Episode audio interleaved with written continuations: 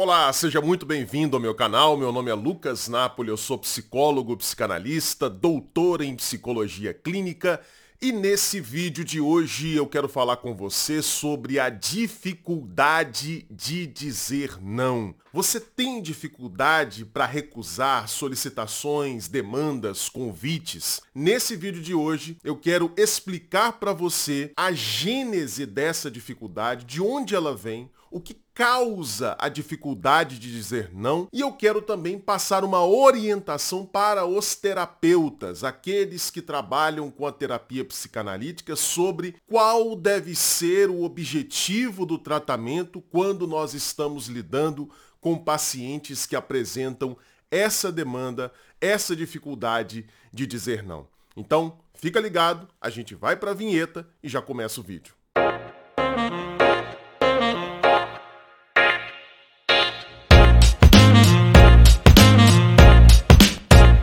Para muitas pessoas, o simples ato de dizer não para alguma solicitação, convite, pedido do outro é um verdadeiro desafio. Inclusive, tem pessoas que só conseguem dizer não, que só conseguem recusar aquele pedido do outro se tiverem razões extrínsecas para poderem fazer isso. O que, que eu estou chamando aqui de razões extrínsecas?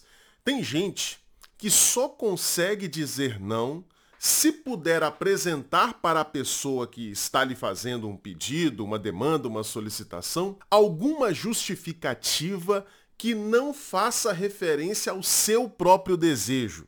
Então, por exemplo, a pessoa pode dizer: Poxa, não vai dar. Infelizmente, eu tenho um compromisso inadiável para essa mesma data. Percebe?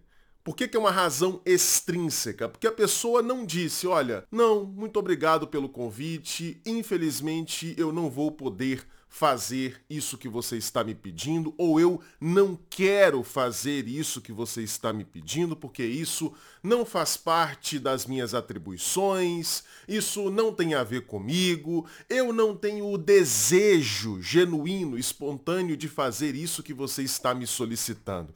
Não, a pessoa não consegue dizer não dessa forma, apresentando o seu próprio desejo como justificativa.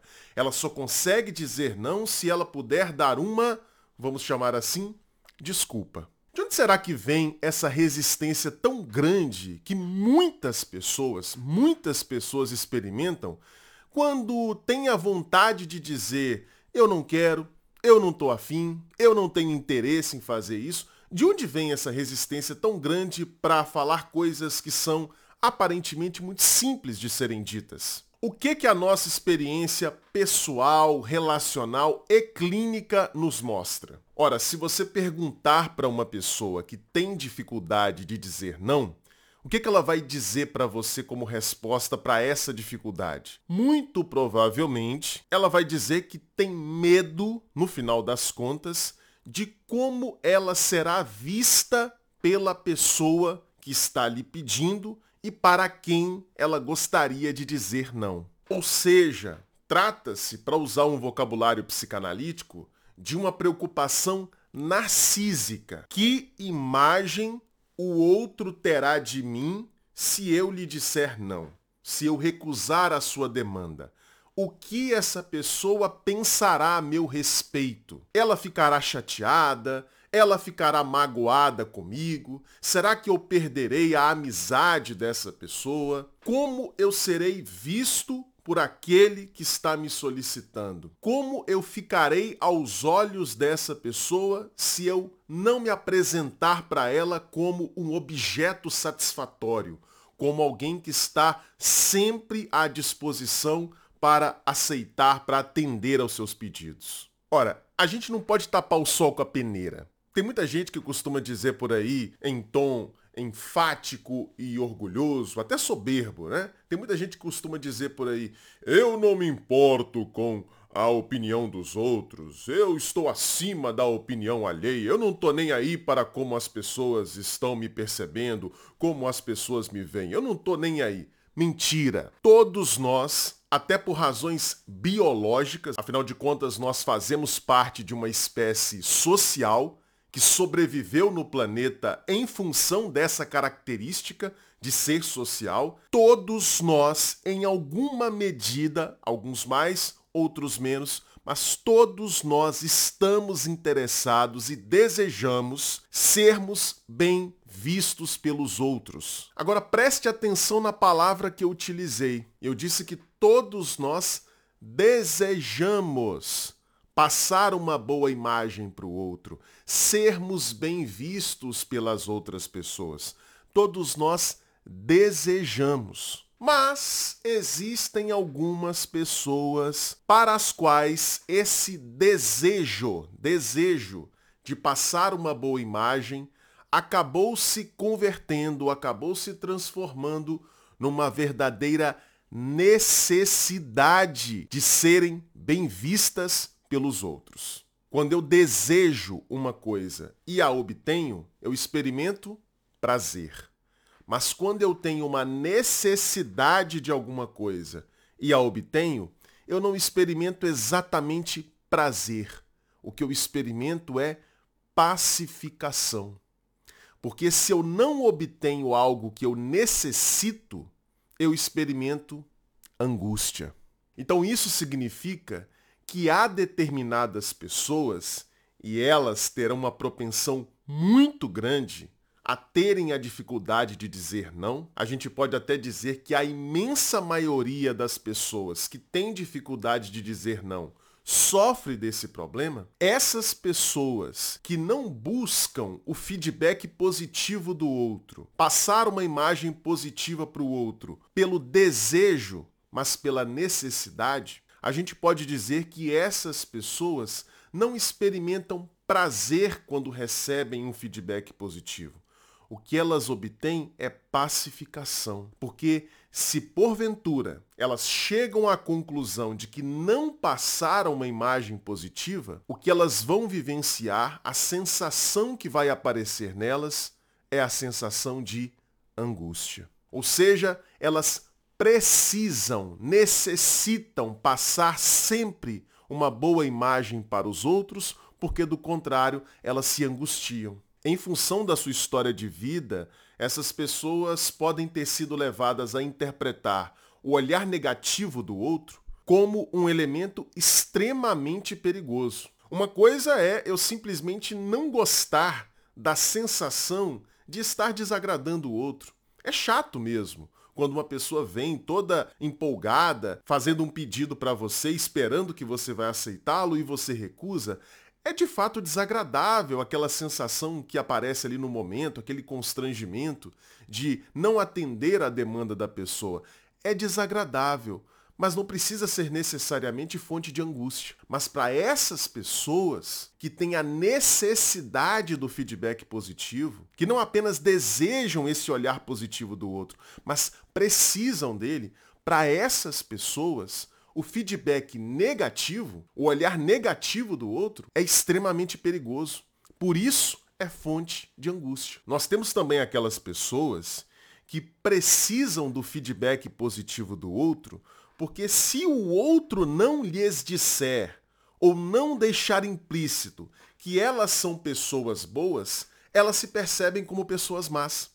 É interessante isso. A pessoa precisa que o outro tenha uma imagem positiva dela, porque se ela não se perceber no olhar do outro como uma pessoa legal, ela vai olhar para si mesma e se perceber como uma pessoa ruim, como uma pessoa má, como uma pessoa que não tem valor. Então, para fugir, para fugir dessa autopercepção negativa de si, o sujeito precisa, necessita que o outro lhe dê feedbacks positivos o tempo todo. E para isso, claro, ele não vai dizer não. Porque se ele disser não, o outro pode ficar com raiva, pode ficar magoado, pode ficar chateado e, portanto, lhe dará um feedback negativo. Tá percebendo? No final das contas, a pessoa que tem dificuldade para dizer não, ela não é simplesmente uma pessoa que tá só querendo ficar bem na fita com o outro, uma pessoa que tem um gozo narcísico desmedido porque quer ficar bem na fita o tempo todo com os outros. Não, na maioria das vezes, a dificuldade de dizer não é resultado de uma fragilidade narcísica. Sim, não é que a pessoa se acha muito boa, muito legal, e aí ela não suporta ter nenhum feedback negativo, ela não suporta ter nenhuma pessoa que fique com raiva dela ou fique magoada com ela. Não, essa não é a maneira apropriada de pensar esse problema. No final das contas, a pessoa que não consegue dizer não, que tem muita dificuldade para fazer isso, ela não se sente bem consigo mesma. Ela não tem uma autoconfiança básica uma autoestima básica elevada. Ela só consegue se sentir bem consigo mesma se ela estiver recebendo feedback positivo. Então, para não correr o risco de ser mal vista, o que, que ela faz? Ela se entrega a todas as demandas do outro. Porque ela não pode suportar saber que o outro está com raiva dela, que o outro está chateado com ela, que o outro está magoado com ela, ela não pode suportar isso, porque para essa pessoa, o olhar positivo do outro é necessário. Não é só uma coisa que produz prazer, é algo que aplaca a angústia que essa pessoa vivencia quase o tempo todo por não ter essa autoconfiança básica, essa autoestima básica elevada. Nesse sentido, terapeutas que utilizam a abordagem psicanalítica o que deve ser feito, qual deve ser o objetivo de um tratamento quando nós estamos lidando com esse tipo de pessoa, com esse problema. Qual deve ser o nosso objetivo? O tratamento não deve ter como objetivo castrar castrar, como a gente costuma dizer na psicanálise, esse suposto gozo narcísico exacerbado que leva o sujeito a querer estar o tempo todo bem na fita com o outro.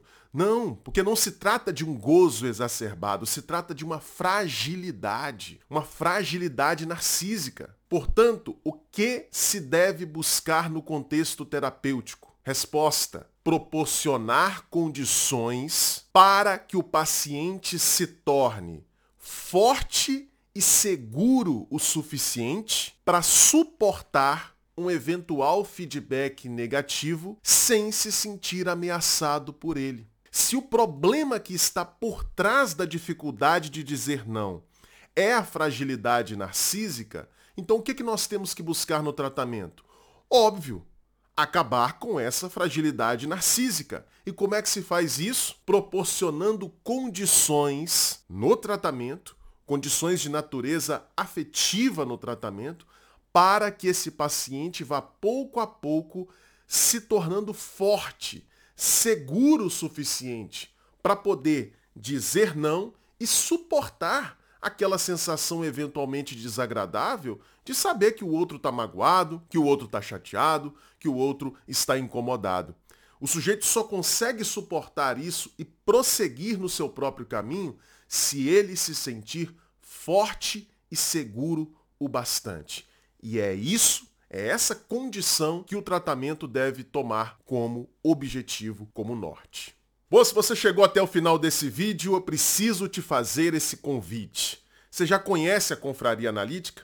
A Confraria é a minha escola de formação teórica em psicanálise. Quem é aluno da Confraria tem acesso a uma aula ao vivo toda semana, toda segunda-feira às 8 horas da noite, de 8 às 10, uma aula ao vivo em que a gente trabalha um texto clássico do campo psicanalítico linha a linha. Todas essas aulas ficam gravadas para que o aluno possa assistir quando e quantas vezes desejar.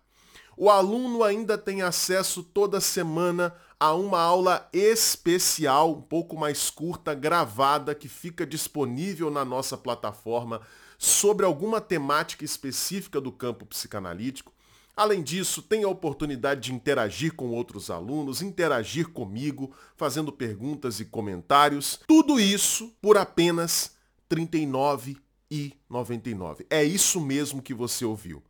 Para ter acesso, no momento, a mais de 200 horas de aulas sobre psicanálise disponíveis na nossa escola, você não vai pagar milhares de reais como nesses cursos de psicanálise que você vê por aí.